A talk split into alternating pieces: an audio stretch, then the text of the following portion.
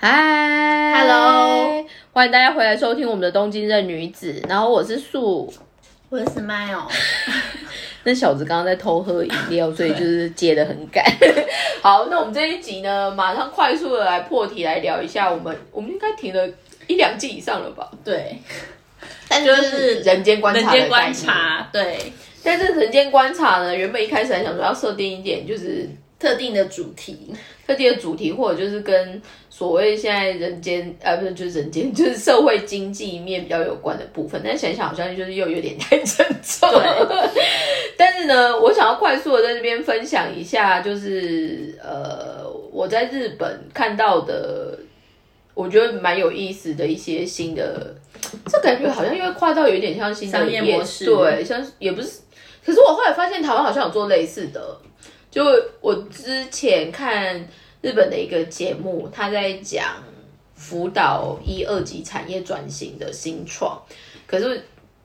那个公司它的名字叫做 Sakana Farm，就是鱼农场。哦，有我们私底下的时候，你有讲过这件事情，那那个东西在讲什么呢？简单来说，因为现在整个全球气候异常，嗯，海水温度上升，所以变成很多我们从海里抓来的鱼，或者就是所谓的海鲜，它的生长环境其实变化。那简单来说，它也会影响就是品质、卖相，或者就是根本就养不起来。所以日本其实。呃，有一个新创公司，它反而就是在 focus 怎么用，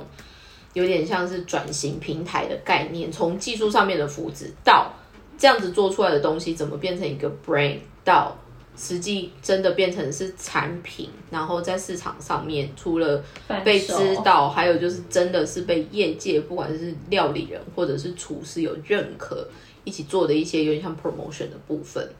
但是。这个的部分的细项，我觉得讲太多有点像是偏商业环境，而且我隐约有看到台湾的确有新创也是在做这样子的数据管理，嗯，然后也是有开始在投，有点像是辅导转型的这部分。那只是今天我觉得从这个切入点的部分来讲，所谓的人间观察的话，其实我最近在日本啊，我一直有在看一些，不管是新的就是商业模式，或者就是新的一些机会。但是很多其实他们有些时候出发点都是，就我觉得有些时候会比较 dreamer，就不是只是为了赚钱这件事情。没有，他们其实就是梦想家很多，他们就人就是生活梦想家，应该是说比台湾人的比例高啦。但也是有那种就是人生这样就好的人，也是比例也是蛮高的。我后来反而在看，因为。我最近一直在有一些不同的机会，在跟海外有点像在 present 我的产业，或者就是你是说西方人士吗？西方也有，或者就是非日本的亚洲的也有哦，东南亚的那种，或者是中国啊、台湾都有。但是我的意思就是说，通常大家就会觉得哦，日本这个国家就是怎么样，然后或者就或者就会说啊，他们就日本人。嗯，但是这一些里面其实有一些背景，或者就是很多的养成，是在于不管是文化面，或者就是一些内容的刺激，它其实就会变成让他们有不同的，不管是人格养成，或者就是一些坚持的机会。我最近刚好又重复看了一个之前的采访，就是在二零二零年疫情最糟糕的时候，呃。因为我的产业是穿服装设服服装类的嘛，然后那时候日本有一些有名的设计师，他们的目标都是以去 Paris Fashion Week 为主。对，那时候刚好有一集，不知道是 NHK 还是 TBS，我有点忘了，他就访问川久保玲。哦，有这个很有名，那个我有看。对，但是川久保玲基本上他不会特别曝光的。对对。可是那一集特别让他讲话，或者是他想出来讲话的原因，就是他反而就只有点出来，就是说，就因为是。最坏的时代，所以你能做的事情就是更加去做好你该做的事情。嗯，但是他已经七十几岁，还是快八十岁。对啊，他他那个手真的是不能皱纹。然后我那时候就会想说，为什么日本就是民族里面都会有这种很 fighter 的人？没有，然后那个就是跳过快速讲这个，我看着他那采访，他就是叛，就是那个他是叛逆的人，他就是故意。他可以走到现在，他就说是因为他一直就是他有一个反骨的精神在，他有反骨性。他其实很妙，是第一个，因为川久保玲本人，他其实是庆应大学法律系毕业。对啊，他他不是他不是服装设计科班出来的。然后他们开始活跃的前面刚好就是巴布鲁后面这独立设计师年代，所以坦白说，那时候因为大家就有钱嘛的提花，所以大家走的东西啊、视觉啊，或者就是要的效果，都是那种比较浮夸的。但是它跟冲击感的那种，或者就是颜色就大红大紫，就是就是有钱嘛，所以就暴发户的感觉。但是它跟优剧就是从黑色出来的部分，他们一起在巴黎。应该就是说，如果你单纯只是在看所谓的就是比较我们说巴布鲁前面比较 gorgeous 的那一种调性的话，其实就是可以看就是 Kenzo。就是以前高田贤三的 print 还是什么，那个就比较 impact 比较强这样子。但不知道为什么现在讲 fashion，我们都得跳回去。但是呢，最近其实继续讲，因为上到上周为止，其实是呃海外的 fashion week。嗯，然后这一次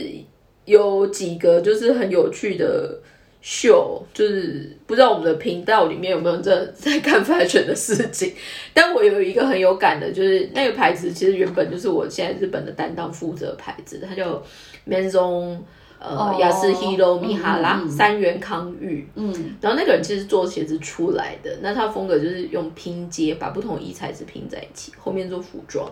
我对他的那个秀，今年的这个秀很有感的，因为。呃，米哈拉厂原本也是都应该在巴黎直接走线地的，现在没办法去嘛，所以他们走 digital，可到 digital 走 live。你知道今年的秀办在哪里吗？浅草的观音通附近的一个小道。哦，就是旁边那个。对，然后他那个时候办的时候，因为他那一条叫做浅草的。十通，诶，就是修之，就是很会懂吃的那个汉字十通道这样子。然后那时候去封的时候，浅草的那个就要去拜码头嘛，就是看谁可以，就是让他封街这样玩这样。结果后来就是真的，浅草的商店街的会长就是一个手巴亚的那个阿妈，就是说好，你来这样。然后他们就真的疯了在做这些，然后其实办的很好玩，然后也很 impressive 这样。可是那时候。我在看那个阿妈的那个回应，我就觉得很好笑。他就说他其实一开始也搞不太清楚他到底多红什么，但是他后来发现他孙子有买那个米哈拉桑的鞋子，然后一双要五万，他说这么贵。但是呢，他那时候就点一个点，就是说他觉得就是米哈拉桑在这边，然后用浅草这样子的东西，反而是对世界发信，因为他是巴黎的，一定会看的嘛。对对，他觉得很有意思。对，就是说把他那传统的点，但是就是。拿来做时尚，对对，所以我的意思就是说，在日本啊，他们其实很多人终其一生可能还是就是日本人，或者就是在日本 local 的一些思维。可是当你真的要去做一些就是很哇，或者就是有一些人他反而就是已经看习惯世界，或者就是你跟其他不同国家文化的人在讲的时候。这些人反而某方面也没有持续守旧，他就会觉得说，我虽然不懂，但是我觉得很好玩。嗯嗯，我觉得这个东西反而是现在有些时候我们看，就是说在做一些人间观察，或者在观察日本这个社会的时候，我觉得他们有很多出发点，很多时候真的都只是一个好玩的部分。我觉得应该是说。他们，因为他们可能社会就是那种路路比较多，就规则很多，所以相对于就是他们要去搞一些破坏或创新，或者是说为反对而反对的人就相对少。可是台湾的话，就是因为很自由，你什么都可以出来反对，只要你不爽，你就是可以出来讲。所以相对的，有时候就是台湾就是会好像。会走太偏，就变成是为反对而反对，他也没有觉得怎么样，他就会觉得，我觉得老子我就不爽，或者是我就不想要。但是其实那是好事，可是他也说不出来为什么。可是相对于日本来说，他们就是会觉得这个就是有趣，那就可以来试试看。我觉得应该是说，可能也是跟疫情那些有关吧。我的确是发现，就是疫情之后，他们有稍微的柔软，稍微。应该是说，也是可能也是多少，因为是被迫，因为你不柔软的话，或者是你不做一些改变的话，你就是很难做生意，除非你不要做生意。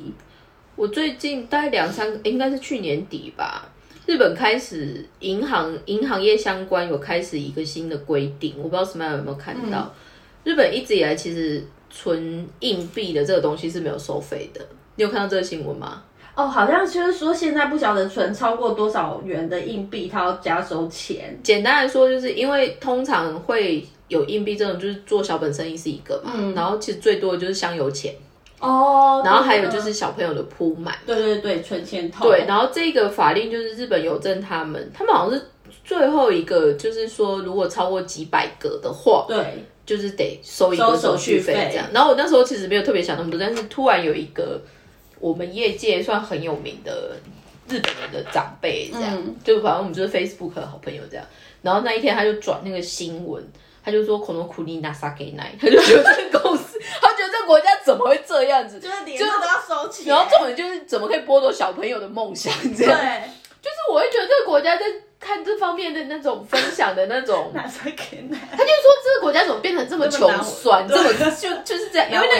因为那因为那爷爷就是看过就是很大风，他就说这样不行啊，他可以奶这样，然后我就心想说好 T B C，但是你知道最近那个很好笑的是，因为他香油钱变成是这样，然后很多。就是神社也开始有危机感，所以最近好像是一个神户的神社吧，他们就开始带动，反而鼓励商店街的人，如果要换零钱去神社换，哦，就不用去银行换。对，所以所以我就想说，好了，还是有就是促进不同的火花这样子。可是那个话会拉回来，就是说我反而觉得那个前辈的那个反应，就会觉得说，嗯。这真的是有点像日本人会有的很奇妙的看，或者就是很 很很有很有趣的部分啦。但是我我我觉得就是稍微柔软一点的地方，就是说一样是公家机关，可是他就是会听你讲，就是不会在那边 always 就是 say no 或什么的。我觉得这个弹性有稍微变大。但是我觉得一直都有啊，没有，我觉得有一些有有一些，但是我觉得还有就是不要就不要，还有可能就是因为你真的算比较早来日本的，所以 maybe 那个时候的日本，我我来其实也五六年了，可是我我觉得我在的期间的日本已经相对的算 soft 了。哦，那只是不知道接下来会是怎么样啊，但是运气运气，对，但是我是觉得就是有稍微好一点，稍微。嗯，但是我会觉得现在啊，呃，会拉回到这边，因为我今天早上刚好看到那个在介绍卡马库拉的一个，就是镰仓那边在玩的，然后镰仓最有名的就是那个鸽子饼干，江之岛那边，对对对对，一定要买的那个，对对，他都百，对对对，百年老店，他都萨布雷，对，我不知道我有没有分享过这一个新闻，但是它它都萨布雷的第三代，就是现在的老板做了一个很 crazy 的事情。就是江之岛那边沿路不是都是海滩嘛？对。然后简单来说，他们乡就是有点像我们的区区公所，就是像他们如果以我们南部来说，等于像乡公所，就是乡公所，就是很 local。他们那时候好像财政有一点困难，所以他们其实就是有把一块。区域的海滩的命名权，就是标让大家就是去取名，就可以标，可以标几百万这样子，就好像到最后应该十年应该是刚好快一千万日币还怎么样，然后就是开放去让大家就是来竞标，然后就可以缓缓和财政这样。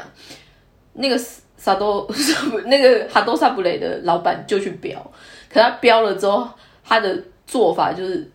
他就是把那个名字保留住，因为他就说，我小时候就是这样，我们家都是在这个海岸，然后就是这样子的环境。如果给其他人就是改其他名字，他反而很困扰。然后人家就说，你觉得这为了这种事情花一千万，什么合理吗？他 说这这很值得。然后我就心想，就是爱地方的人。但是我觉得他们就是很容易会做这种事哎，他就是。在地人啊，但是我就心想说，我们台湾应该还是有很很爱乡土的人吧，只是我没有发可能就是对，就比较少，因为台湾比较小，就相对的这种人可能比较少。但是回到我刚刚一开始说的那个鱼农场啊，我那天看的那个特辑很好玩，他们其实有分两三个不同的支线，有在做就是专门路上用那种就是。简单说，现在都搬到陆地上面做养殖啦。哦，就是养殖，嗯，原本的鱼苗或者就是鱼或者是海胆的那些海产的开始，的确是从海这样捞上来这样来，。嗯，那后面只用人的力量去让它的品质，或者就是让它顺利长大会比较好这样。那里面的两三个支线里面有一个就是北海道的一个小渔村，他在做那种海胆。那坦白说，就回到刚刚说，因为现在呃海水温度上升，很多海胆它其实打开是空心的，就是它没有肉，或者是有的话，其实是很奇怪的绿色还是什么，就是卖相也不好。嗯，所以那一个村庄大概是七到八成的人，其实才三四百个人的渔村，可他们大概七到八成人全部都是渔夫，嗯，然后他们就是有实际看说，十年内整个渔产获得的推移跟整个品质的那个东西。他们其实有很大危机感，就是他们可能接下来没有鱼可以抓了。哦，或者就是就算抓了，这没有卖钱会出事。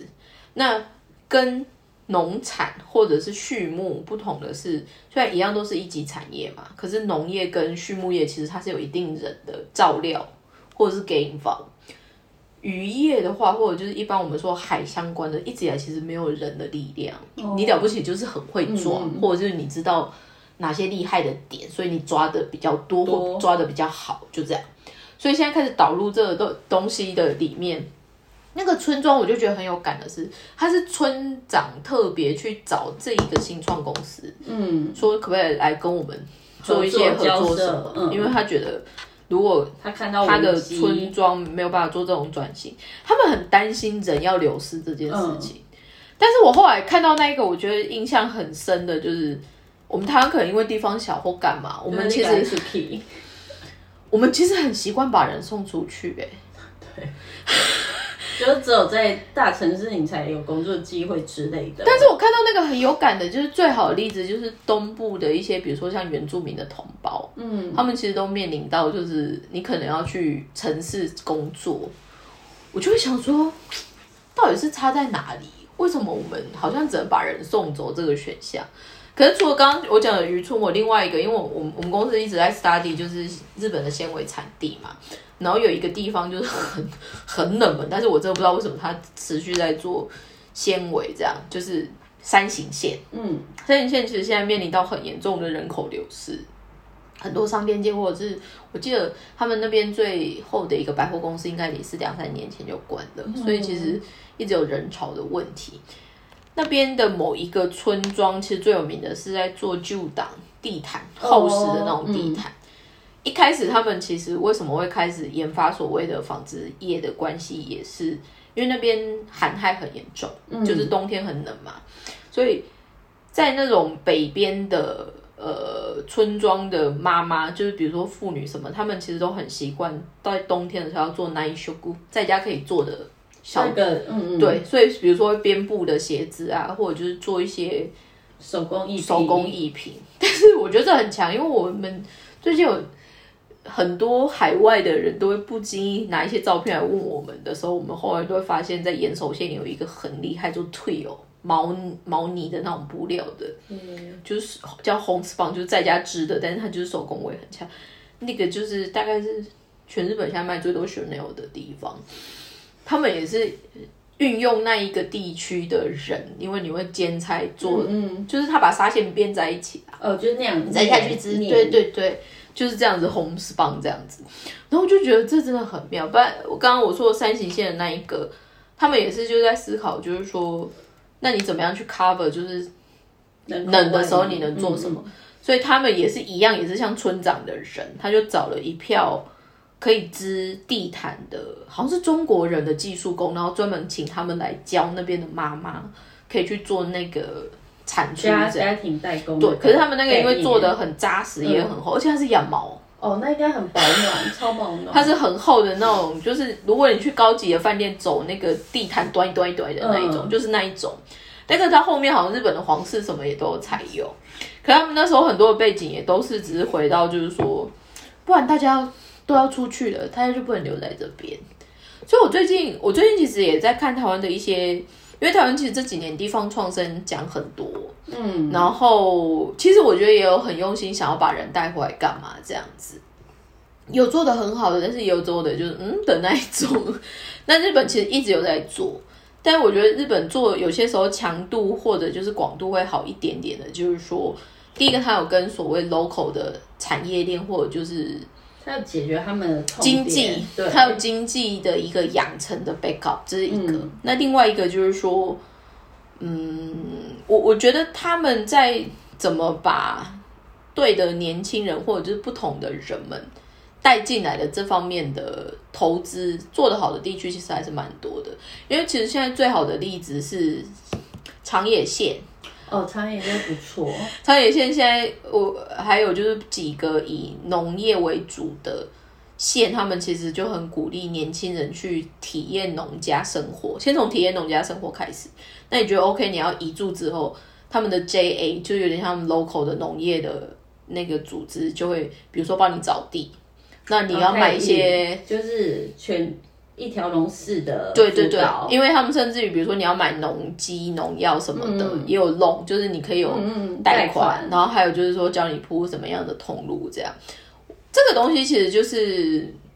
我觉得日本都在做蛮多的，包括我们之之前分享台北秋谷什么的都有。嗯。那你那边有什么觉得想要特别分享的吗？我是觉得经济这个部分，我是觉得日本就是它物价就是在涨啊，可是相对的，就是说好像薪水就我们前面去年就有聊过，就是一直在动动涨，对啊，然后我觉得，但是怎么讲？我觉得那个就是会消费的人跟不会消费的消有消费力跟没有消费力的那个差距变得很大。我觉得，因为我之前应该，我记得我在某一集我们有分享过 Ike Gami Akira 上一个叫池上章的爷爷，他算是做新闻媒体出来的，然后他都会做特定某个主题的那种，有点像知识分享的那一集，有一集他就是在分享，就是说为什么日本的薪水都不涨，嗯，那不涨的钱到底去哪里？简单来说，在巴布鲁，就是我们说的泡沫经济后，很多企业主其实吓到，所以他们其实都把公司多的那些利润或者什么，他虽然没有发给员工，可他其实一直就是很扎实的在养他的公司的财务结构。哦，所以坦白说底很厚，对，所以坦白说，以这一次的 Corona，真的体质好的公司，其实薪水照发或者是什么，他们其实是有做的。我觉得这个是蛮有感的，就是说有一些那时候 corona 很严重的时候，日本就最严重的时候，不是什么百货公司那些都超惨，不是只有观光哦，是百货公司那些都超惨的。可是我有一个，我跟他不太熟啊，但他就是在那个日本也算是百年的轻珠宝的一个品牌，他在里面就是可能也是被派过来的。然后那时候其实百货公司真的是有很长一段时间，就是连包括伊势丹哦、高岛屋都赤字哦。然后我是听朋友的朋友转述，他们就是一样是照拿薪水，然后 bonus 也照拿，因为他们老板就是说，就是像你刚才说的，他就是把每年剩下多余的钱都是都先存起来当做是那种就是有点像是预救备金金啊对对啊预备金。他说那时候 IKEA 上他就有说，其实很多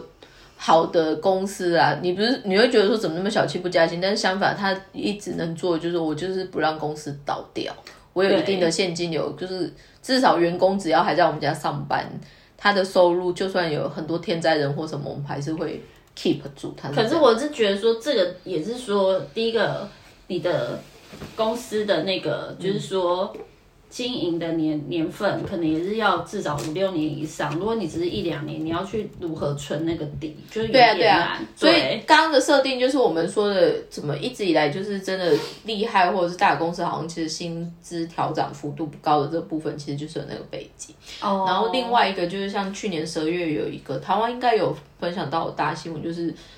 雅虎哦，雅虎的那个通勤补助金，你有看到吗？没有，这个我不知道。简单来说，现在雅虎因为他们鼓励 work from home 嘛，所以你想要移居通费去哪里都可以。他们交通费最高上限可以到二十几万。很多，因为有人可能他就顺势搬去，比如说四国还是去哪里，然后他可能是坐飞机通勤，就是他一个礼拜或两个礼拜进公司的时候，他的那个东西是可以做的。可是这个东西，我觉得其实美国包括像什么微软啊，还是就是我们说的那个四大巨头，他们 Facebook 开始也会往这个方向走。那只是雅虎他们做的就是更明显了，他们就是说，因为接下来我就是要 keep 人才，所以对于可以留下人才的可能性，或者是这样子的投资，他们觉得值得。对，而且我觉得其实就回到一个更实在的说，现在新的世代，他对于就是 work and life 的 balance 是他更向往更多的对，更重视。那这一个世代的人，或者是在更小一点的世代，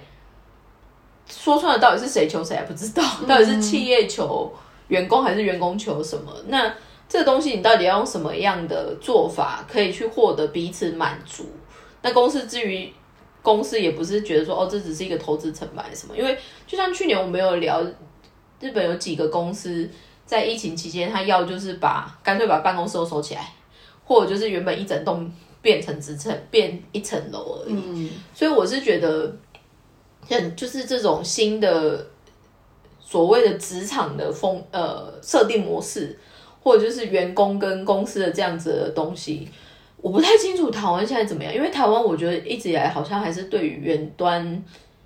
就是远端工作脚还是会，慌了手脚。但是我在想，有可能是因为我们我们就是疫情都很好，所以他们就是还是照常的。我我觉得第一，我觉得第一个是这个，但是嗯第二个还有一个问题，就是说，因为我们国土面积就这么大，对所以大家会觉得怎么有可能去不了的地方？嗯，就是因为你移动没有 excuse 嘛。但是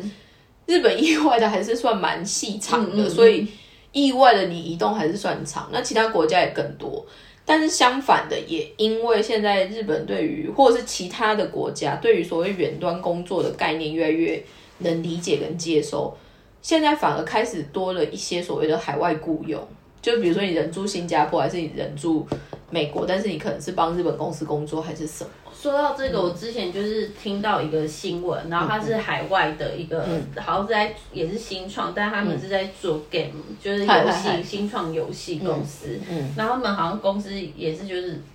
也是就是美国戏谷那边的新创事业，然后他们那间公司很妙是说，在还没有 cover 之前，他们就是采全球顾问，然后他们就是都没有办公室，所以疫情来了之后，他们不但没有跌，反而是飞速的成长。因为他们本来就一直在采用这样子的模式，然后它的股票大涨。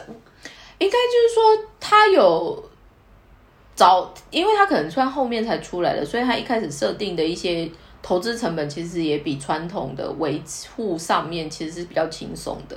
再加上它这个反而变成是主流价值的时候，很多东西就是有点像好上加好的部分。对，他就说。就有访问到他们的那个就是 CEO，然后他在做电话财报的时候，他就讲说，其实我们会这样子啊，就是只是刚好就是顺势而为，因为疫情的关系。他就说，我们早在疫情前，我们就是采全球采用，我们就是没有固定的办公室，所以我们就不会有所谓的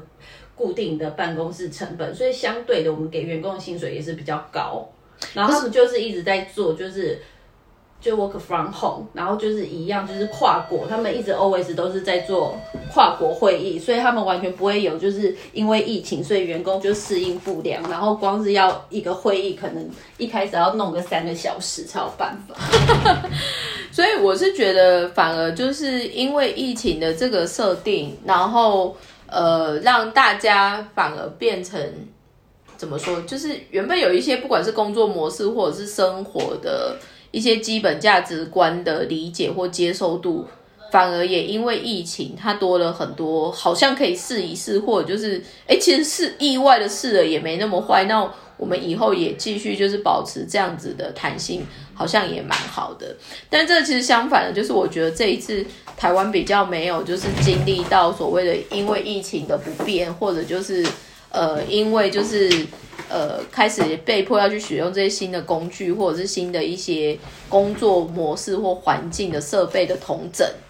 这边没有追上的部分，其实就是我觉得反而是接下来台湾企业会比较辛苦，我觉得还蛮可。惜的，就是说早在二零二零年的时候，我们就后半年的时候，我们譬如说要面试，还是说要跟其他的就是 client 都上压力特定的时候，我们就是一直都是 online 对 online。可是我在跟我朋友讲的时候，跟我台湾朋友讲的时候，他们就觉得天哪，就是很难想象，就是 online 面试。online 谈生意，online 开会，因为他们就是一样啊。但这个东西我觉得，举例来说，因为我自己的公司刚好也是在疫情前半年成立，嗯，然后哎、你你这么晚哦？二零一九，我一直以为你觉得还蛮早的。我是二零一九秋天成立的，哦。然后那就刚好遇到二零二零、二零二一，然后我们这比较妙，是因为我们本业其实算是纺织相关，那它其实就是传产，所以它需要 real product，、嗯。再加上我们很多是半成品的布料，所以你需要 B to B 的开拓还是什么？嗯。那这样子的设定，其实坦白说，我可以很理解，不是每个产业真的可以完全往数位化走，对也是这样，因为你就要看呐、要你你就是要那个对，所以刚刚讲的那种，就是游戏公司或者是后面新创公司，它的确有这样子的利优基势点。对，但说出来，如果这个社会反而都是以那样子的产业为主的话，也不会有怎么 real product 的产出。嗯因为就回到就是说，你不管是畜牧业，或者是你这种制造业，你是很难可以真的是这样子的。那我觉得，我我是觉得，就很多新的这一次的疫情，真的让很多人少了一些借口可以去不试什么事情。但是也其实多了更 real，就是说，如果你没有因为这样子的机会去改变你的做法，或者就是你有一些新的挑战，那你反而 maybe 在未来你是很难接上的，会是这样子。然后还有就是说，我比较有就是人间观察，就是跟经济面比较有感，就是说我刚才有提到，就是说很多物价就是实际的商品它是有涨价的，可是它也没有告诉你原因，它就是涨价，不管因为现在在现在现在其实很 real 的、啊，就像去年年末的时候，大家不是有很大的新闻，就是长荣发了四十个月嘛。哦对啊，真的爽翻天。但是我那时候就听到一个比悲伤还要悲伤的故事，就有人他可能接到就是他朋友就是一直打，就说哦，你看你们长隆领那么多什么什么之类，很爽哦什么之类，然后那个人就默默留言就是说，可是我是长隆空运。哦，那就很惨，就是 就是完全就是在同一个系系统下，但是就是两没有没有，种就严格来说，他们算是类似的模式，但是空运跟海运真的惨，因为空运公司真的是赔到腾口。对啊，真的很惨惨。你知道美国西北航空是政府拿钱出来救，不然他们早就倒了。你看那就是 ANA 那个跟是那假如也都，是这样、啊，对，是那个什么。那那个就很疯狂，那个美国前总统很疯狂，他是拿钱出来救，对，川普川普拿钱就丢很多钱给没有啦，因为说实话有一些产业，如果你让它断掉，你再重建，你反而花更多钱啊。对，所以可以理解啦。我可以，然后就讲到就是说物价上涨导致另外一个面向，就是说订阅式用租借的模式变得很多。我那天看到一个很夸张的眼镜也可以租借。然后他就是说，你只要，譬如说，他有三个 plan，他有三个就是方案。然后如果你是一个月缴到六千还是一万，忘记是多少钱了，就是你可以一个月可以有四十组的镜框可以让你选。他可能真的当 fashion item 的对对对，那一种，我就觉得天哪，连眼镜它都可以做订阅制，哎，但是我非常酷。但是我觉得台湾可能反而之前比较没有，应该有，但是没有特别打广告。但是日本其实，在两三年前就一直在讲所谓租借包包嘛，就是你哦，可以、有有有，还有租借衣服，对，我有朋友在用，可是我他就那时候有一个朋友女生，她就一直跟我推荐说有那种衣服的，然后你就是不用。每季都买，因为它就是你只要把那个资料填好，然后还有就是可能他会先给你十题还二十题的那种问卷题，就是有点像理解你的喜好啦，对对对，需就是说你。平常都穿什么 style 什么的，然后就帮你配好之后，对，没合好了之后，然后如果一两次，然后你退了一两次之后，他就更可以知道说，哦，你就是 你在训练他们 AI，你在对，训练他们你是专门穿哪一。种 style 的衣服。然后他就说那个很好，他就说你，他就一直推荐我说，你就租那个，你就不用一直买衣服。可是我是觉得，我不知道哎、我觉得有一些喜欢的还是会想要自己拥有。我是觉得就是这种订阅的部分啊，最近我看到，因的很多。我昨天又看到一个新的，因为我最近在 study 这个事情。对，我就昨天看到一个电动牙刷也可以租借，应该是说家用电、家用，呃，家电用品，对对对对对对，家电用品很多。然后后来还有衍生出一个，就是针对办公室的办公室的家电用品，冰箱。吹风就是微波炉，然后办公室桌椅，这个都有。这个日本其实很早就开始在做所谓的就是办公环境相关的用品的租赁租赁的部分，然后那个我觉得台湾，因为台湾真的不是很 care 办公室这件事情，哎，大家都是很喜欢用那种隔板 O A 的那一种，就是屏风屏风。I'm to be honest，很丑。有一些职业就是真的是拿屏风哎，我知道，你知道，因为我我自己有学 Office，然后我昨天去我们青我们去青山据点，就在那个该卖前面那边，那那个我后面去的那个应该是去年算最新落成，然后可能是因为它 location 的关系。你知道我们坐的那个就是一人的那种沙发的什么？它是用天鹅绒，绿色的天鹅绒，然后配蓝色的灯，然后配那种金属框。我想这什么一个状况？没有，但是我这个其实就是我们之前应该有开始讨论过，就是说因为办公环境变成也是公司的一个竞争力，所以日本是意外的他们会 invest 在这上面去，至少让员工来会比较开心，或者就是比较有不同的刺激这样，但是。最近我在看那个订阅的那个部分，另外一个我觉得这个趋势反而不是只有在日本，而是呃整个，特别是以我们产业的衣服来说好了。现在其实，在呃服饰产业里面有一个很大众的东西一直在飙上去，叫做二手市场。哦，对，或者是 vintage 的 clothes。日本的二手市场一直都很活跃啊。应该是说日本它本来就活跃，可是。连那种巴黎或美国的那一种的地方，以前会比较多都是 focus 在布朗多品，就是我们说名牌精品，然后包包什么。可是现在为什么开始这个东西也加上去了？另外一个原因，说坦白说，第一个新时代他们对于拥有的这个概念已经越来越淡了。哦，他们不觉得你买这个东西就是会穿一辈子，买断，所以他们现在反而会舍得要去买所谓比较有品牌的原因，是因为他已经考虑到。扣掉它这个使用期限，它之后转手它可以怎么卖？哦，所以这个习惯就是我在想，台湾的这种租借，可能因为不管是生活习惯或使用习惯，不一定会那么多。还有这 还有一个最 real，就是说，因为你的 subscriber 的 range 或者是你的人数，其实也不可能太多嘛。因为日日本怎么样，就是有一亿两千万个人，台湾就两千三百万个人嘛。嗯，所以你的整个所谓的订阅的这一个东西，怎么样去？做到一个最有效的推动，可是我觉得海外的很多订阅还是比较 focus 在服务上面，或者是数位内容，就像 Netflix 那一种。可是日本的现在的另外的这种订阅开始到 Real Product 很多，真的很多。我昨天看到就是什么那个就是电动牙刷、扫地机器人、眼镜，这个里面还有一个去年十二月吧，Panasonic 跟好像是奇玉县的比较好一点点的，还是千叶我有点忘，比较好一点点的新的大厦或者是庆代，嗯，做家电的结合，所以你租的时候，它其实已经帮你付洗衣机还是什么了。这个就是有一点像是那个无印良品的那种概念，就是无无气候哦的那种，就是我全部里面都是给用无印良品，包括就是，但可以的话，我想用 Panasonic。家电，美容家电就可以用一下。我觉我觉得它的那种就是洗衣机还是什么都觉得很美白啊，冰箱什么也欧下嘞，触碰式。但是我觉得它那个很聪明的是，因为我们那一天才在跟 Smile 在讲说，其实日本有些时候它房子的 layout 还是它整个面积很小，超小。很多时候你自己买家电，你很多时候会算错，算错的话真的是塞不进去，就死路一条，你得退回去。对，因为我之前。我今年原本就去年年底跟今年年初的时候，我原本是有考虑，就是说我想要买那个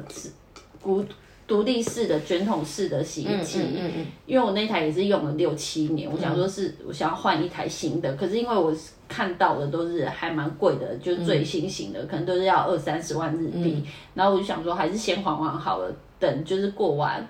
夏天那时候再来看，如果就是有稍微有悠悠的话，我再来换。我那时候就是我看的每一台几乎都没有办法塞我家，因为就是因为我们他们以前的设计都还是以传统式的那种，就是有点像平房的对啦，对对对，大一平房的那种就。不行。所以我我如果要挑的话，我就是要买迷你 size，可是其实在日本迷你 size 反而是更贵的一。般都是这样，对因所以为就是更贵对对对就会比较那个。对，比较精致。所以我后来也是觉得，因为你知道日本日本的房子，你去租还是什么，他们真的很习惯，就是给你全空的。就全空啊，就跟我那时候第一次来日本的时候，虽然我在台湾也没有租过房子，可是因为我们家我爸就是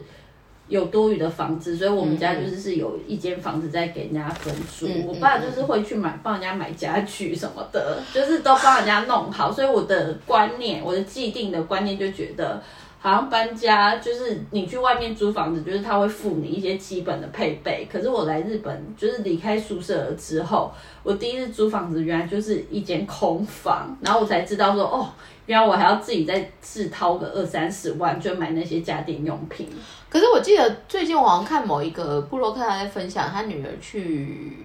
芬兰念书，加拿大好像也是，他们那种已经更夸张，就是听说芬兰就是连灯都没有，就是你连灯都是要另外自己去买灯泡装上去。日本很多也都是啊。我家现在就是我自己买灯泡的啊，所以我到时候、哦真的吗对我到时候带走的时候，我其实是可以把灯泡拆下来的，可是我应该是懒得做这个事情。哦，我不知道，因为我至少都有还有这个没有，我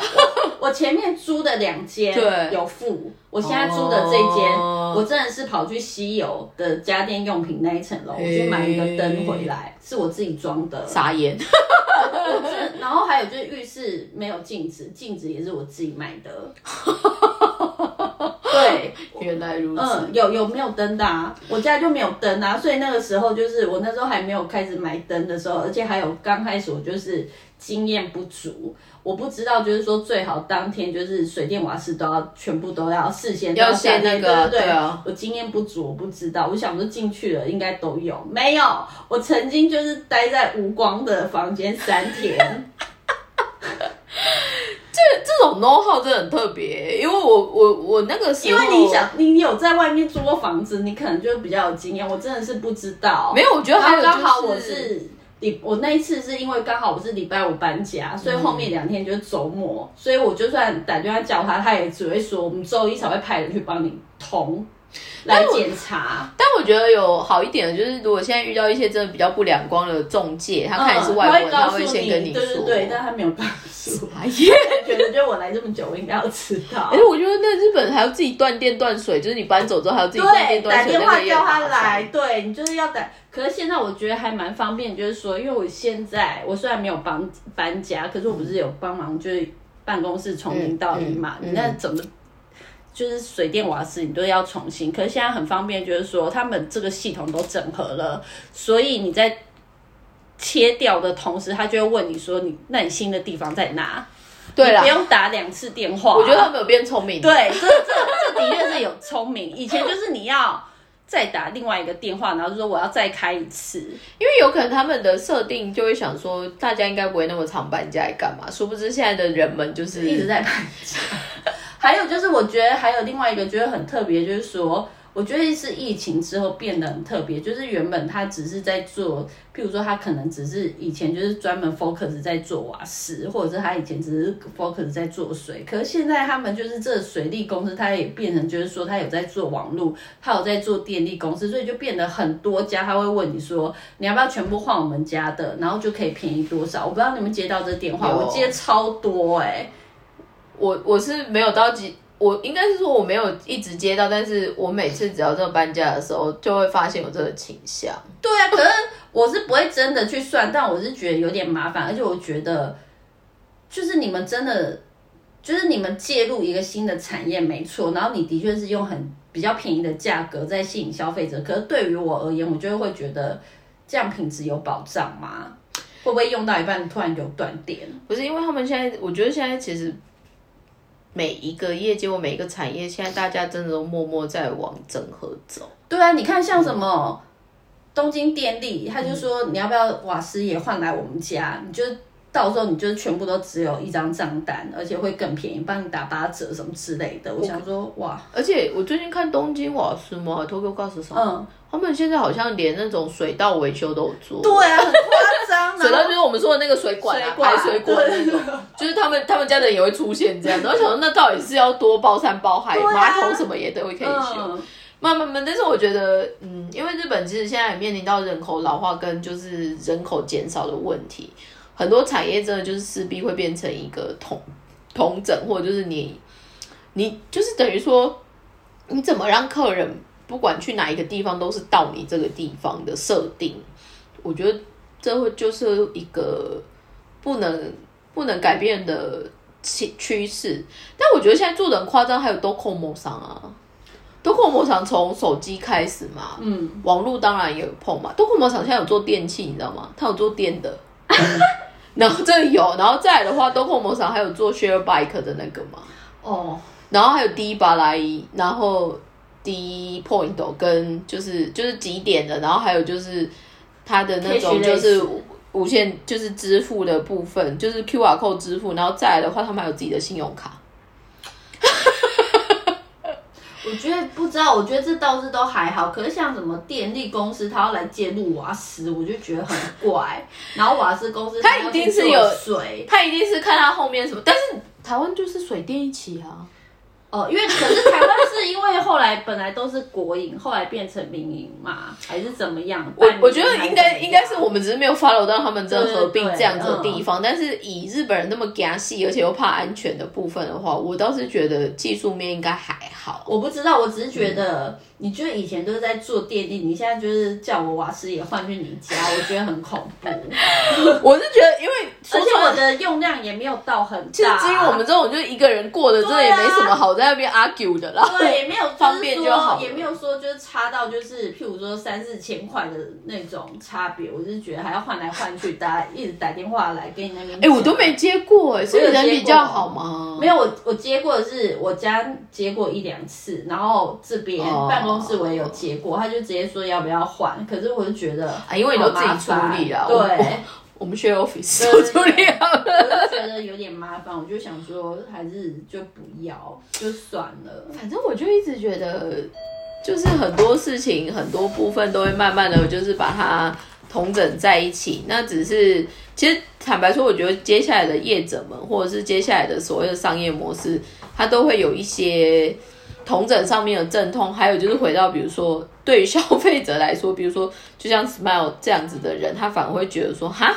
这这样好吗？或者就是说，这这样有必要吗？或者是反而就是说，哎，这个搞不好不这样弄会不会比较好什么？但是回到我们今天就是特别在讲所谓就是人间观察的这个设定，嗯，我们也是希望持续就是用日本的这一些状况，或者就是意外的我们发现的一些新的就是呃不同的可能性，也会希望就是说看。台湾那边，或者就是包括我们的听众朋友们哦，就是也可以给我们就是 feedback，就是说哦，其实台湾或者就是你们所在的地区或者是不同的国家也有这样子比较有趣的一些东西，这样子。不过说实话，我觉得啊，嗯，有意思的是，随着不过不知道是不是因为数位时代的关系，或者就是很多变化很剧烈的一个设定。其实我觉得一个商业模式或者就是一个形态的服务的养成，他们现在都进行到一个来得快去得快的部分。那能不能就是持续的怎么样？你把你这一套模式可以持续的延伸下去，我觉得真的会是未来的产业或者就是新的产品或服务一个很 suffering 的东西，这样子。对啊，我觉得人间观察就是，就是我觉得这个社会变得大家还蛮不敢花钱的，应该说两极。对，就很很爱乱花的还就非常非常有钱。就是就像比如说现在不是很疯那种什么 NFT 嘛，就是那种虚拟哦，对对对对，那个我不懂，那我真的是不懂。我觉得从虚拟货币啊，然后那种线上的那种艺术什么的，就没嗯，我我觉得懂人或者就是乐在其中的人可能蛮好，但是就是可能因为我是南部人，所以我就刚刚就我洗在，不是那很个对，那那个我是真的也是蛮不了解的。然后还有就是说，是一个机会啦，我只能这么说。可是相对于我觉得日本好像没有特别疯 NFT 哎、有的有，但是、哦相对是比较少。我觉得台湾跟美国反而是比较疯的。你知道，我觉得其实这样讲的话，可能就是有些台湾人听到可能会啊这样子的感觉。嗯，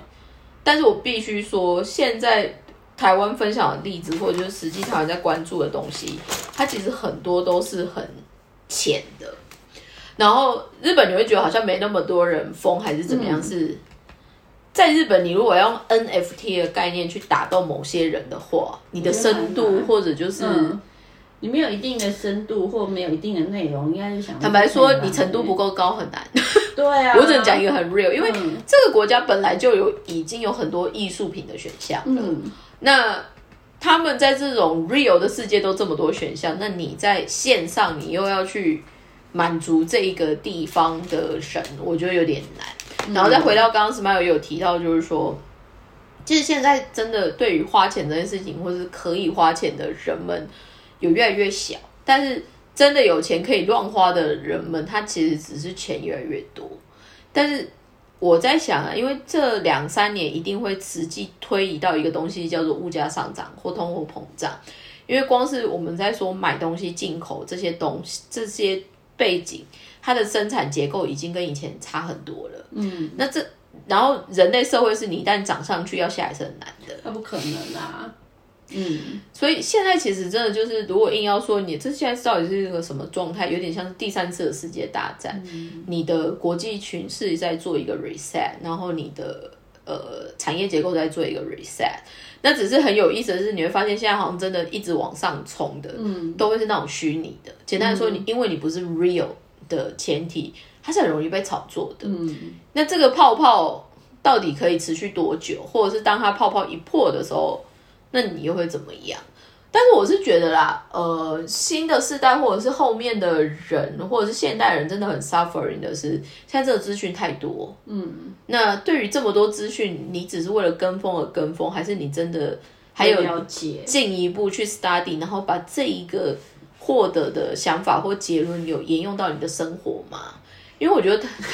台湾真的很喜欢就是一窝蜂这件事，对啊日本也是啊，但是我觉得。可能因为他们就算一窝蜂的程度什么也不会到那么多，还是一小撮人。我觉得你很少看日本会整个为之疯狂的文化还是什么？我觉得有的确是有，但他们就也是冷却的很快。你看那个最有名的就是珍珠奶茶就是对了啊，珍珠奶茶现在来这边开文死，你来赶快赶快来开。如果想钱很多没地方花的话，推荐大家来这边再开珍珠奶茶。但我觉得我这个有点题外话，但是我觉得台最近日本的台湾系的相关的店多蛮多的，很多啊，不不是不是只有饮品而已，就是水饺啊，还是那种就是甜的啊，QQ 蛋还是什么那一种然。后还有那个什么卡斯特拉哦，你说那个蜂蜜蛋糕，什么黄白白，台台湾的说法应该叫古早味蛋糕对南部那个很多。对，就是我觉得好贵哦，我那天去买，它好像是称重的吧？没有，它就是一块哦，九百块日币。你讲这个，当然南部的乡亲会发狂。对，因为那个就是夜市，夜市因为因为我们台南，我们台南高雄这样一块一整块大概五十块九百台，九百，但是你要整回连机，而且你要在这边打，而且台湾现在面临到最大的问题，台湾现在有蛋黄，买不到蛋。买不到。对啊，为什么会这样？我就觉得好夸张哦。台湾真的一直在缺来缺去，哎，台湾会越来越缺，因为台湾现在整个岛唯一 focus 的做的叫半导体，半导体，但是对晶片不能吃哦，或者就是你再有晶片，但是你也会买不到鸡蛋哦 应该是说，我觉得因为一个社会的维持，民生一定还是根本嘛。本，对，因为我我们刚刚这样虽然认真就就开玩笑说晶片没在加，说真的晶片也才没可以换换钱换很多东西回来，但是说穿了。不是每个人都可以靠那一个做成主要收入源，可是也因为这样，其他反而做一般生活的人，他其实被迫要改变他的消费习惯，因为在半导体业相关工作的人，他们的薪水还有就是他们享用的消费习惯，跟一般我们台湾的普罗大众其实是有落差的。那第一个，其他产业他可能就会找不到人；第二个就是，就算他真的在那个产业，后面会变成什么？你花钱，你还是不会有一样的感受。嗯，因为说出来，大家都觉得戏骨很威，干嘛？戏骨也有很多悲歌啊。哦，对啊，就是突然开除员工或者是崩盘，还有就是戏骨也有一票就是 homeless，因为他真的没有地方可以去啊。哦，就是就是我我觉得很多事情，不是那么表面的，然后会很辛苦啦。我觉得这个未来就是，就 身为阿姨，我们都会开玩笑说，我现在愿意就是结婚生子的人，我们真的感谢。然后生两个、生三个，就是要给他，就是嘉奖，就是应该要给他起立鼓掌、拍手一下。然后我觉得这是太夸张，但我是觉得日本的经济那些啊，我是觉得可能要起来还是有待要需要再一阵子。我觉得他们他们现在的很大的一个改改变会变成是巨人企业可能会越来越少，可是他们以前引以为傲的那种小小的个人店也会越来越少。嗯，那还有就是因为日本很多经济结构或产业产品的设定都是在对所谓的萨拉利马的受薪阶级，这个东西其实会一口气不见。很夸张，就是说有的有，反正我就接触到，最近接触到有一个专门针对。怎么讲？他就是不知道从哪里进货，然后因为他们是大量进货，所以他们就是可以拿到很便宜的成本价，就是跟外面超商啊，就比超商或者是超市卖的更便宜。然后就发现，其实以前你会觉得这种，就是买要买很便宜、很便宜的这种，就是柴米油盐酱醋茶，应该是就是乡下地区的阿公阿妈，可能对他们来说，因为他们可能你就是讲 A Q 四八吗？就业务超市那种？类似，可是它是对普罗大众，有啊有啊，那种他们现在的对对网易班课也都可以对对对，对可是它比就类似这一种，然后就会发现说，以前这种不是就是是针对那种年龄层比较高的，因为他可能他、就是、靠年金生活要比较对精打细对对算。对。可是就发现哦，现在很多就是那种二三十岁，他也就是他就说他并不，就是贫穷，然后所以他们就是也会都去那边消费，我觉得还蛮惊人的，而且是真的是年轻，就是可能才二十几岁的。我觉得昨天我不知道为什么看一本书什么我很有感的哦，我昨天刚好在看一本就是专门在介绍日本全国的乡土玩具的书，嗯嗯然后那个很多里面其实就是手工职人在做的东西。我觉得很有意思的是，你看现在真的可以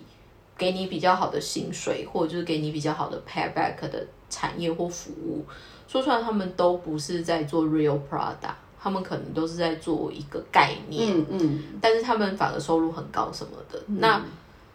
呃，举例来说，以我们的产业好了，或者就是一般我们在讲的，就是二级产业、一级产业，日本不是都会有一个产业叫做三 K 嘛，什么 Kitana 什么 k i 那一种。简单来说，就是你的劳动环境或者就是你整体业界对于从事者其实是比较 suffering，会比较辛苦的。可是这种设定，简单来说，我们的劳工阶级他们的薪水反而是比较低的。对啊，很少。那当然，大家就会回到一个很实在的，就是说，哦，因为一个靠脑吃饭，一个可，能是靠劳身体。力，嗯，但是说出来，如果没有靠劳力吃饭的人，你只有脑，那你要吃什么？是这样说没错，我应我是可以认同，就是说社会有阶级这件事情。但是我觉得看日本，就是这一两年来，而且疫情就是也是过了一年多，要两年了。我觉得越来越觉得恐怖的是说，以前那些就是在贪小便宜、精打细算的，现在就是年轻人，就是每一个都在告诉你，就是都 SNS 哦，包括 SNS。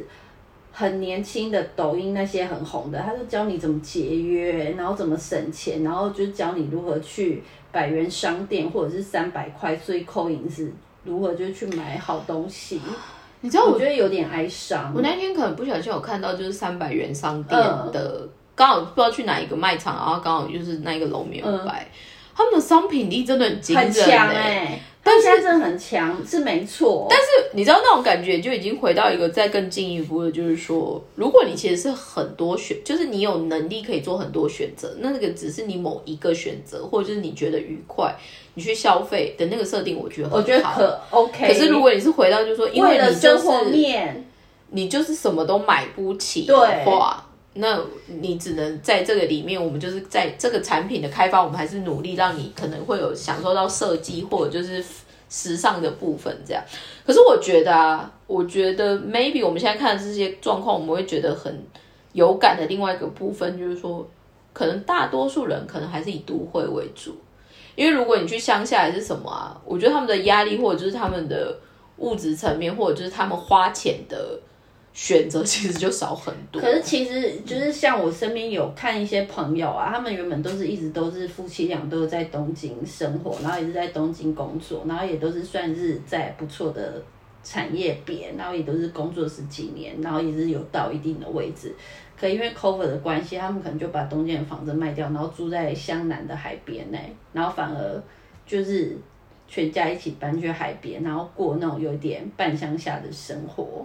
这就是我刚刚在跟你说，如果要在东京买房子，还不如去某某产地还是某某地方可以考虑啊。是买不起耶，我就是我我没有要买，我就是在研究研究这个物那个房价的市场。我觉得很恐怖的是，随便举一个例子，我觉得有研究。但是我们现在这样 complain，可能台湾人会说，你到底知不知道台湾人？我知道，对，我知道，没有要跟台湾比，赢不过，知道。但是我要说的是，说日本也不遑多让。因为我觉得那天，不管是二中古的还是说新竹，我都有稍微去研究一下，而且我都是不要说什么不公平，我都是挑蛋黄区在看。然后蛋黄区就以吉祥市好了，大家最想居住的地方，吉祥市。如果你是新新建的，然后因为我是设定就是我不是要家庭，所以我觉得最多最多就是 one LDK 一个房间再加一个客厅，对。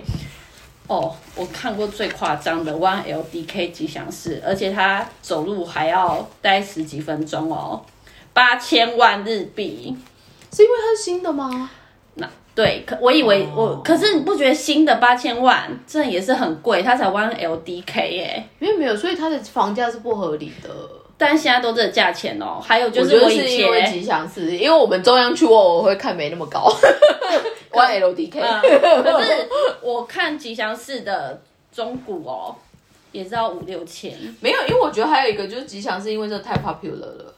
可是好，不要吉祥寺，我在我们家那边附近旁边一点，吉祥寺两站旁边一点的，没有，因为我跟你讲。就中午中古的，我看我就是最近有看到一间，我觉得比较平易近人，也是快五千。因为我跟你讲，就是 Smile 可能他挑的区，第一个就是日本人会跟你抢的区。我觉得淡化，因为我觉得是灯红酒绿。在中央区前面跟我讲淡化，谁走路可以到银座？真的是。哎，可能你们那边应该也是跟吉祥寺不不。就是不相上下看区哎，因为一样中央区，如果你往人行厅怎么就还哦。我我是觉得第一个啦，因为吉祥是面临到本来案件选择就比较少，嗯，而且相反的，因为东边特别如 中央区又比较中间，如果你往江东那边，当然又会比较那个。但是因为中央区以日本人的习惯说，他们不喜欢住那么热闹。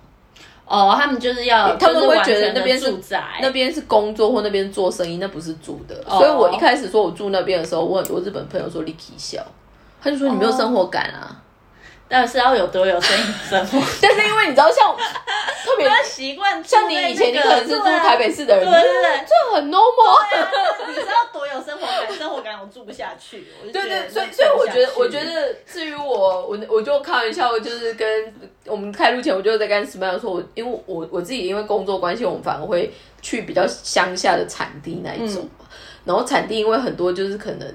定价真的意外的很。好便宜，便宜，当然就是你的维修，还有就是你的交通什么，这是很 real 的嘛。但是只是 general 来说，因为回到刚刚像 Smile 说，如果它设定是五千到六千好了，在我去买那些产地，我已经全全全日本的十六个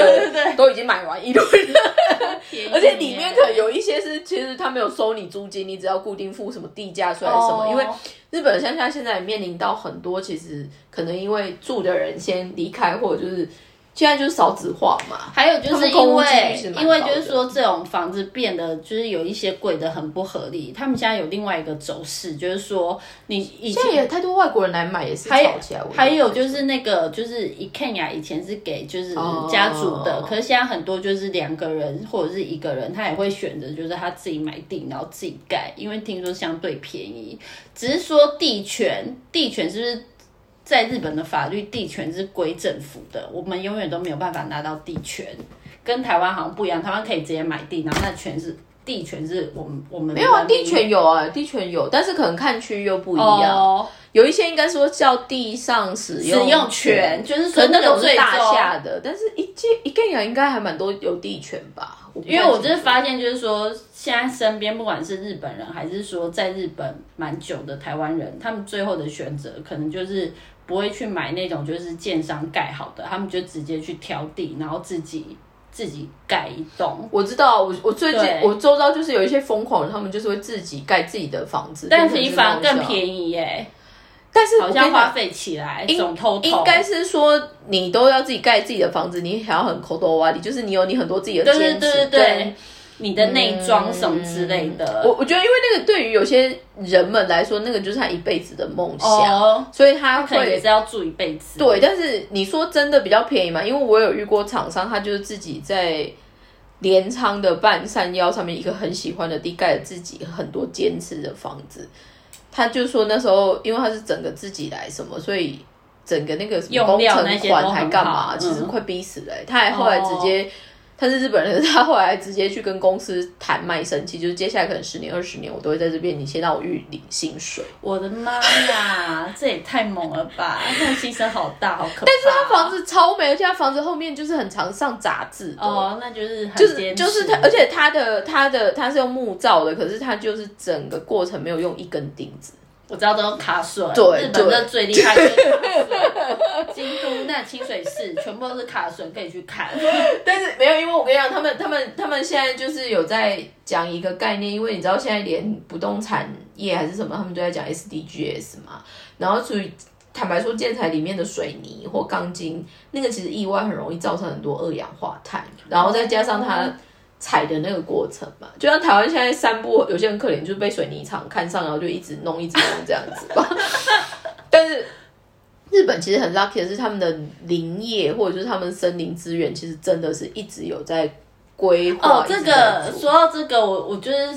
原本是今天要设定的是说那个特别的职业的介绍，嗯可是我有讲，就是我那天有看到另外一个，他就是专门在锯百年百年老树的工作。你是说那个男生吗？对林业男子吗？对对对对对，他就真的专门在锯那个，然后是很妙啊他他很妙，然后我不知道我们是不是看到同一个节目但是对他爸他爸带他师傅临进门。哦，我现在讲的是一个很妙，是 Facebook 上面 follow 的。哦，不你是电视，我是电视，对然后他是日本人。我我刚刚讲的那个是，就是大家如果有看 Facebook，真的跟我没关系，但是我我真的觉得那个人 Face Facebook 很好玩，他就是林业男子，然后台湾人嘛？他是台湾人，而且才二十哦几岁，可是他以前也在台湾做过林业，可是坦白说有一些乌烟瘴气的地方，所以他后面其实是进日本的林业。有，然后日本的林业其实他们很有心在做世代传承，对对对，所以他我等下讲我的房子啊、嗯还是车子什么，他反正他现在公司都对他们蛮好，所以都有了。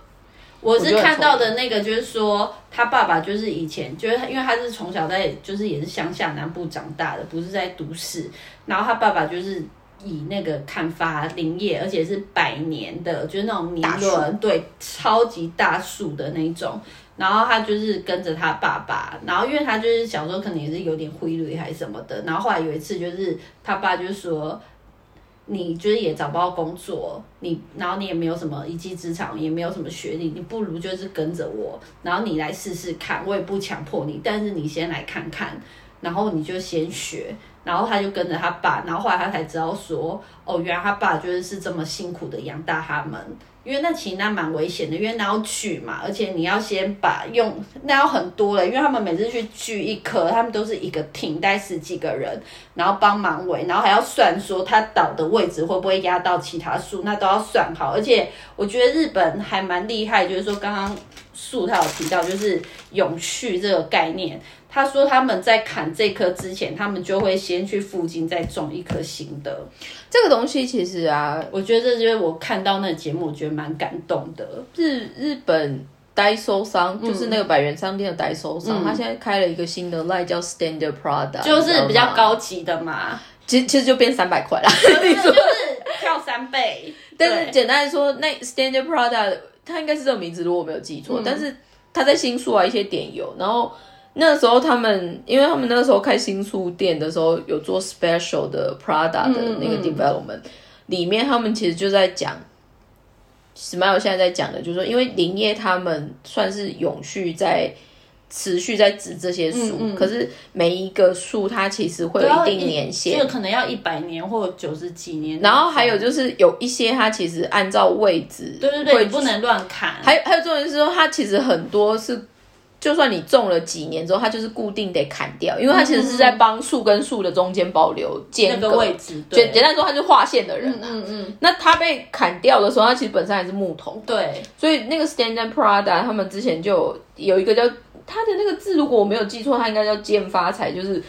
树的隔间之间中间的那个木头，就是专门要砍掉的那一个。他们就用那一个的木头，因为那个本来如果没有用的话，就是废弃掉。嗯，他们反而就是看挑它的树种拿去做筷子，做完哦或者就是如果它的树种又比较有香气，就可以做阿罗嘛。哦，所以他们就是在用这样子的，就是我我觉得日本，因为大家真这很难有机会最近进来，可是我觉得日本在 SDGs 的一些琢磨有其实他越来越们多，，而且他们就是其实很久以前就在做嘞。他就说从他爸那一代开始就在做，然后他就说，因为每次割下来，他们不会整个连根拔起嘛，他们就是可能从中间最后还是有留着。他说，然后他家就有摆，就是那个跟着他爸学习那个，他就家里玄关就有放一个很大的一个就是木盘的木盘的概念，然后那主持人就问他说：“你这是什么？”然后他就说：“我每次看到这个，我就觉得就是第一个就是我要尊敬就是大自然，然后还有就是说感谢爸爸，然后再来就是说他觉得他他说他说他每次只要砍一棵树，然后倒下来之后就会看到最先看到是年轮，他说他每次看到那年年轮，然后他都觉得。”他活得比我们人类还要久，他们是，对啊，是几百年呢、应该就是说，我觉得日本这种就是，而且他们就是砍完之后，他们就全部的人，然后就会双手合十，然后好像就说谢谢你什么之类的。就是我觉得这个就是一个，我不知道，我是觉得，就是看完之后，有想哭哭，就是看完。之后会会感人，就觉得天哪，他们是敬畏大自然。台湾可能就砍完就走了，就是呃哦就走了这样。这这个如果再讲下去，我们可能会变成三个小时。但是结论来说呢，嗯，因为我我上个礼拜去出差的地方刚好在富士吉田，所以是在富士山脚下面，他们也有很多习惯，或者就是有很多产业的研发，其实也是因为富。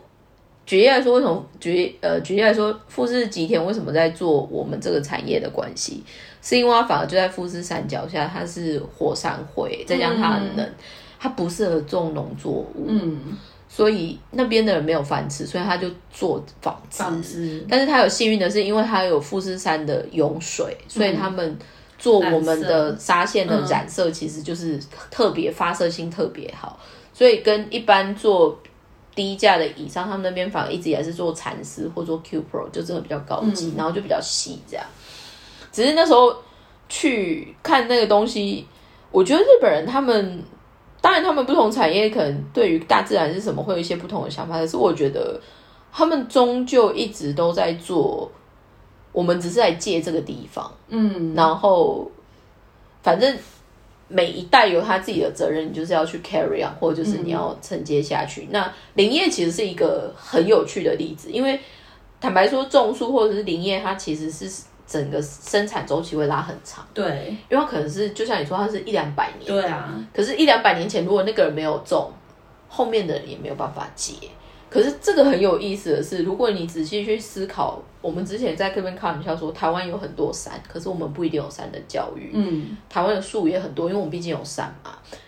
我刚刚讲的那个 Facebook 的那个小男生，我就觉得他，哦，因为他以前也在台湾的 林业过，所以他会点出一些比较有趣的状况。台湾反而到后面好像已经变成完全不准砍，不准砍树。哦，可是就回到你说的，因为其实森林它这个生态系它是需要维护跟管理的，你反而什么都不管，对于大家的存在没有好处。嗯，所以这就回到就是说，台湾不管今天不管我们其他产业要多少地，或者是多加发展什么天然环境的保护跟天然环境的运用这件事情。是台湾，我觉得最该琢磨，但是我们一直以来都没有做。嗯，怎么听就是山老鼠啊，就去偷偷什么什么。我说的那营业男说这不用拖这一堆，就如果你做好管理，就回到你说你就是都是资本嘛，对，对啊，所以我觉得挺有意思。我们今天这一集就到这边了，而且默默讲好久哦。啊，那就是人间观察观察的有点多，因为我就是休更太久。好哦，那谢谢大家今天的收听，欢迎回来再收听我们的东京热女子，拜拜拜拜